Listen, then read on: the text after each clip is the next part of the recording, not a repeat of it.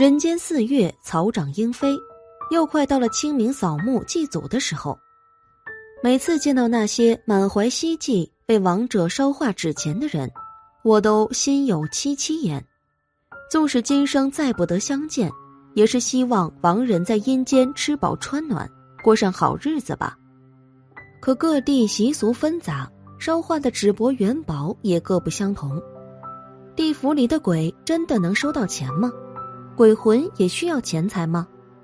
烧纸钱这个习俗由来已久，可仔细思量，里面又有许多解释不通的地方。听过那么多不孝儿女的故事，双亲在世时百般刻薄，可一场丧事却办得隆重奢华。博个孝子贤孙的好名声。若是鬼魂能受用那些房屋、车马、金银，那这些虚伪的儿孙是孝还是不孝呢？这个让我抓破头皮的问题，见了朋友郑喜德之后，终于通透释怀。我这个朋友郑喜德是我老家的童年小伙伴，后来我出来读书工作，搬离了老家，和他见面就少了。可我们的友情丝毫不减，每年都要见上一面。郑喜德如今也三十多岁的年纪，很早便不读书，如今也不种庄稼，他做的活计很是奇特。他娘家马三姑是村里有名的走阴人，郑喜德在他娘走阴的时候，当个身旁伺候的童子。如今马三姑上了年纪，郑喜德也渐渐激起了走阴的活计。他娘身体弱的时候，便是郑喜德去走阴。这娘儿俩大概是体质奇特，比寻常走阴人更多了些本事。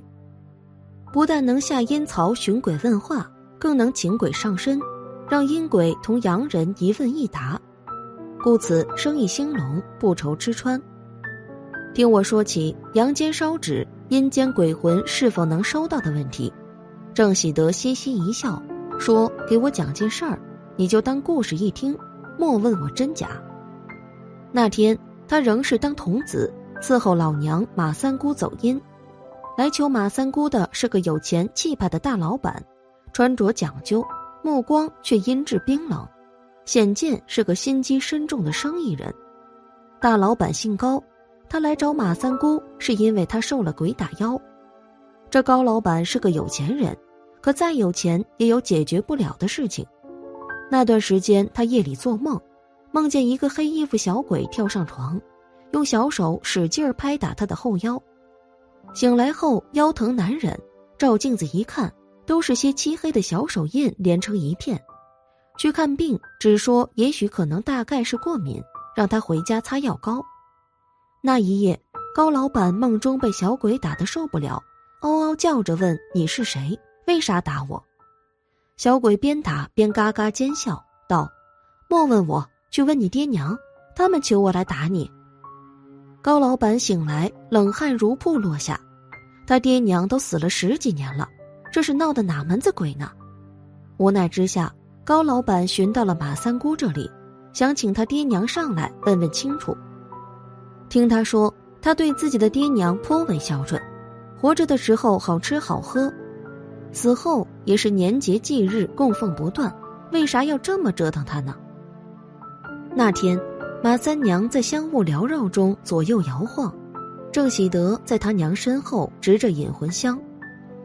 马三娘咳嗽了几声，闭着眼发出了一个老头的动静，张嘴呜呜大哭起来：“儿啊，你可来了，我和你娘好受苦啊！”高老板跪在地上也流起泪来。这可不正是他爹的声音吗？高老板和他爹的鬼魂一问一答，郑喜德在后面听得分明，得知了高老板被鬼打妖的缘由。原来高老爹也是个生意人，只是胆小，很守规矩，因此小富即安。可高老板是个狼性十足的人，接手了他爹的生意后，唯利是图，心狠手辣。高老爹有个合作多年的朋友张老头，张家生意做得很好，高老爹一家对张家又羡慕又嫉妒，总感叹自己的财运不如张家的好。后来高张两家都将生意交到了自己儿子手上，仍是合作。这小高老板够狠毒，做了个局，掏空了合作的公司，还将一大笔债务推到了小张老板身上。偌大张家如山倾倒，树倒猢狲散，全盘崩溃。变卖房屋产地，才勉强躲过了牢狱之灾。高老爹见儿子做了这等狠毒的事情，也曾埋怨过他。可年老得富贵，将多年献祭的张家踩在脚下，高老爹也有些得意。高张两家断了交情，他感叹两句便完事了。可这诡计得来的富贵想不长久，高老爹和老伴就相继病重离世。本以为儿子孝顺，他俩下了地府定然也能享福，可死了做鬼后，才知道高家的报应才刚刚开始。原来地府当中大奸大恶之人要进十八层地狱受苦，永无解脱。平常鬼众具造业多少，受些剥皮磨骨之刑，便在阴界如常过起日子来，等着轮回。高老爹和老伴儿受了刑，被鬼差推搡着到了一处院落，院子倒是宽大，里面汽车、电器、牛马俱全，可都是些摆设，用不了。有几个小厮打扮的童男童女，是儿子给捎来的纸人，都站在昏黄不明的院子中，动也不动。高老爹和老伴见状不解，拉着鬼差缠问：“我儿子阳间富贵，少不了香烛纸钱，怎么这里如此荒凉？我俩可怎么过呢？”那鬼差一脚将他踢开，桀桀冷笑道：“老头儿，你摸摸你腰间的钱袋子，可是干瘪？”还以为阳间富贵到了阴间享用吗？若不是刑狱里鬼满为患，你俩还在受刑出不来呢。这满院子的器物仆人，没有钱财就使唤不了。你们养出了个奸恶儿子，也是大过。阎王爷拴紧了你们的钱袋子，阳间烧的再多钱你也收不到。我劝你们呐，早做打算，给那有福之人去干活，还能混口饭吃。这阴间饿不死鬼。可这饥寒的滋味，你们尝尝就知道了。哼！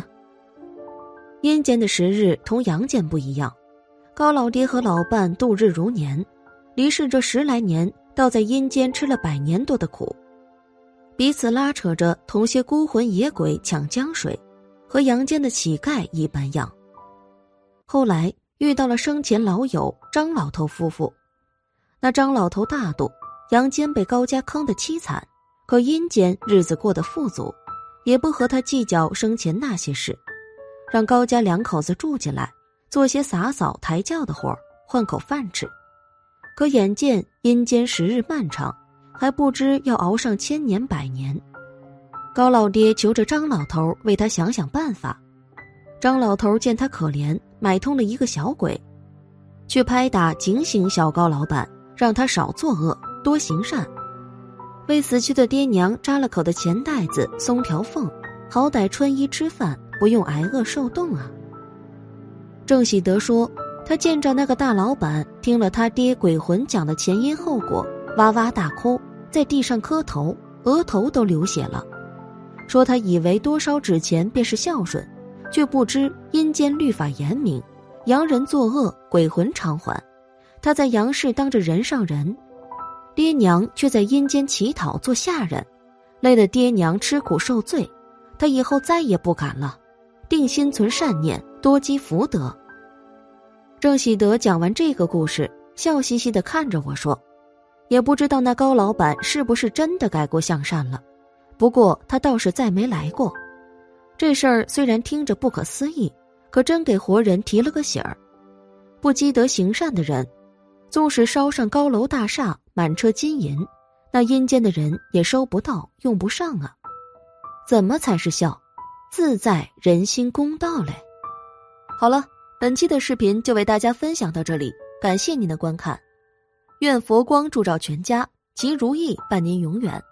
如果您也喜欢本期内容，请给我点个赞，还可以在右下角点击订阅或者分享给你的朋友。您的支持是我最大的动力。咱们下期。